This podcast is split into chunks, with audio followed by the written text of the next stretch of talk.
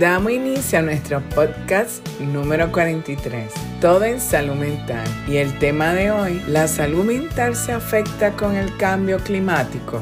La Organización Panamericana de la Salud, OEPS, que pertenece a la Organización Mundial de la Salud, expresó el cambio climático es la mayor amenaza para la salud mundial del siglo XXI.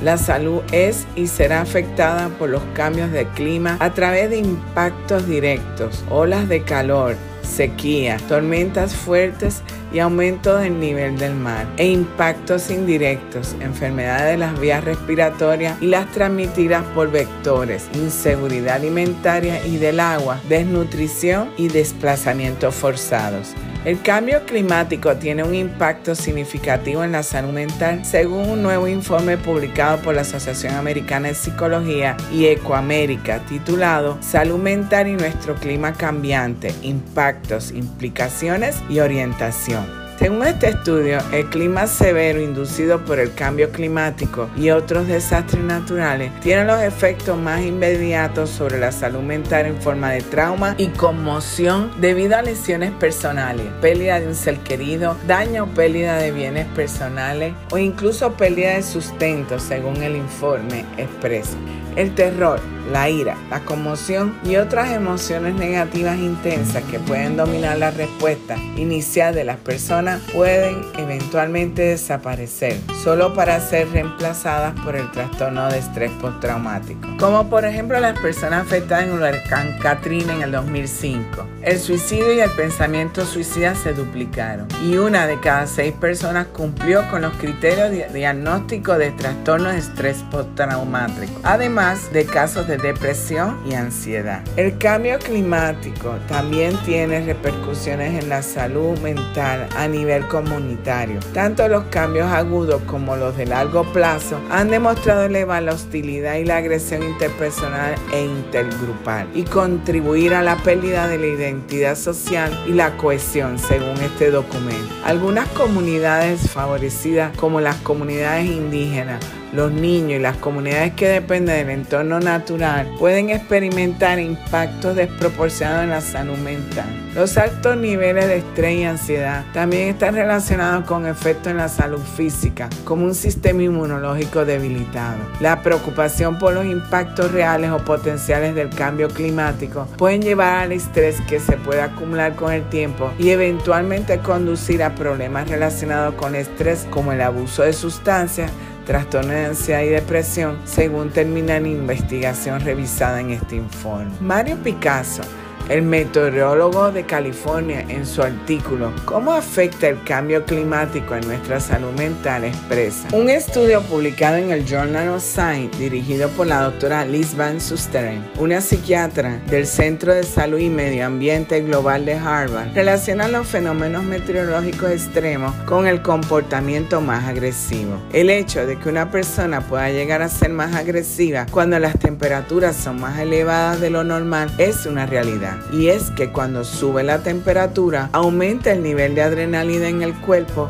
y eso puede llevar a un comportamiento anómalo más agresivo. Duque de Sussex entabló un nuevo diálogo con la conductora Oprah Winfrey durante un especial de Apple TV titulado The Me You Cannot See a Path Forward. El príncipe Harry señaló a la salud mental y el cambio climático como los dos problemas más urgentes que enfrenta la sociedad en este momento. Esther, buenos días estudiante de medicina del sexto año de la Escuela de Medicina de la Universidad OIM, República Dominicana, en su artículo Efecto del cambio climático en la salud mental, consideran que algunas poblaciones pueden verse afectadas por desastres naturales exacerbados por el cambio climático, que pueden desencadenar estrés psicológico y en ocasiones daños físicos significativos. El impacto puede ser tan severo que incluso aquellas comunidades y poblaciones que no se ven directamente perjudicadas por estas devastaciones pueden experimentar sentimientos de desesperación, culpa y preocupación asociados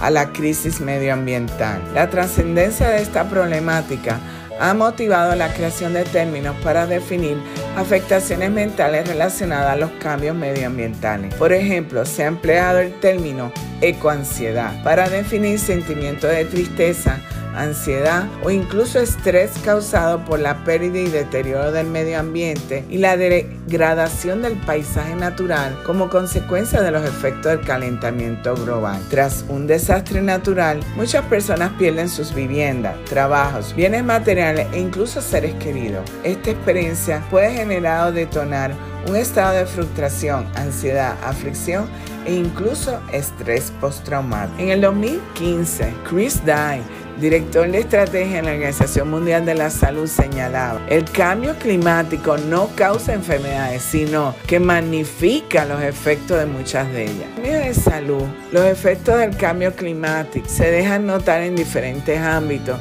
y son conocidos y combatidos sobre todo en los países más desarrollados económicamente. Los mayores impactos, sin embargo, los sufren los países más pobres.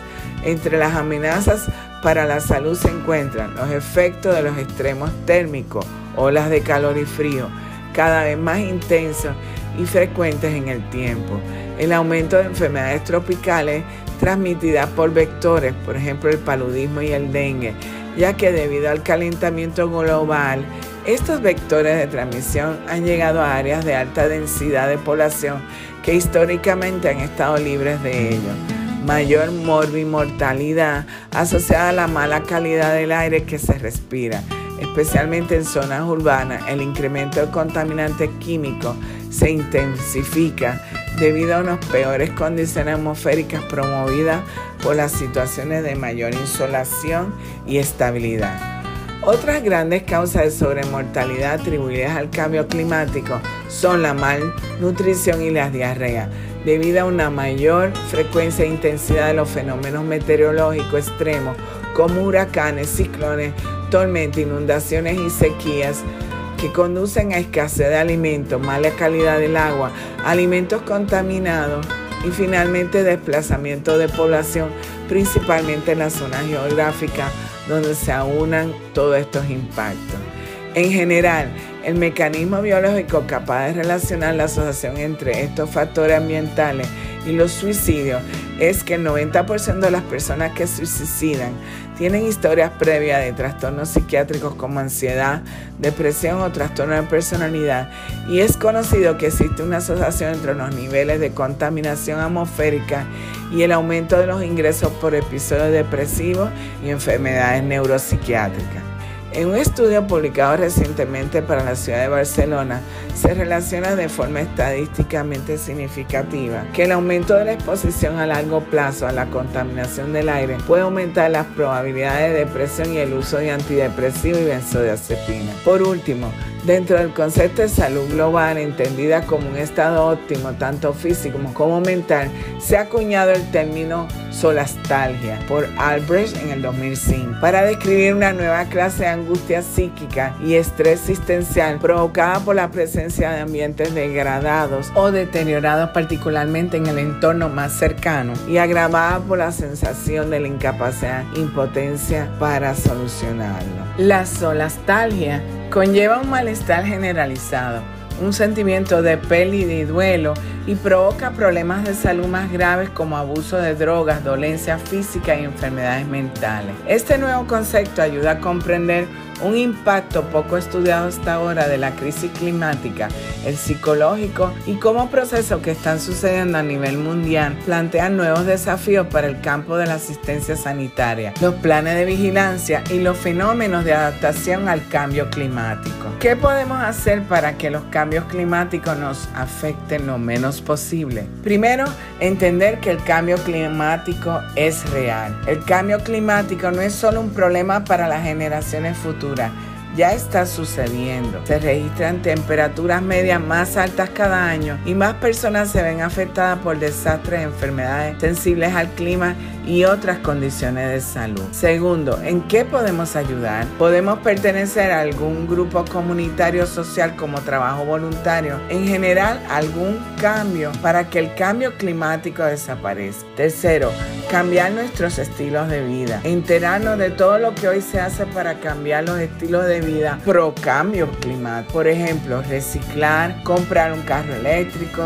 sembrar plantas, disminuir el uso de plásticos y otros. Cuarto, adopción de políticas respetuosas con el medio ambiente. Apoyar que existan políticas públicas que respeten al medio ambiente. Quinto, hacer ejercicio y vida recreativa saludable. Por ejemplo, la elección de ir en bicicleta o caminando al trabajo está asociado con menores niveles de estrés. Si caminar o ir en bicicleta al trabajo es poco práctico e inseguro, el uso del transporte público se ha vinculado con un aumento en la cohesión de la comunidad y una reducción de los síntomas de depresión y estrés. Además, la mayor accesibilidad a los parques y otros espacios verdes podría beneficiar la salud mental ya que se ha demostrado que el pasar más tiempo en la naturaleza reduce los niveles de estrés y disminuye las enfermedades relacionadas con el estrés, independientemente del estatus socioeconómico, la edad o el sexo. En estos tiempos, la humanidad ha sufrido la pandemia del coronavirus, huracanes más intensos, inundaciones, fuegos forestales, terremotos y mucho más. Pero debemos lograr un compromiso social y personal en disminuir el daño que diariamente le ocasionamos al medio ambiente. Solo así podremos garantizar en el presente y futuro un mundo mejor. El planeta Tierra es nuestro gran hogar. Debemos cuidarlo y cuidarnos para lograr vivir en él con salud mental. Y recuerda que para mantener el equilibrio en la vida necesitamos de salud mental. Síguenos en las redes sociales Facebook e Instagram como Instituto Nina y accede a nuestra página web www.institutonina.com.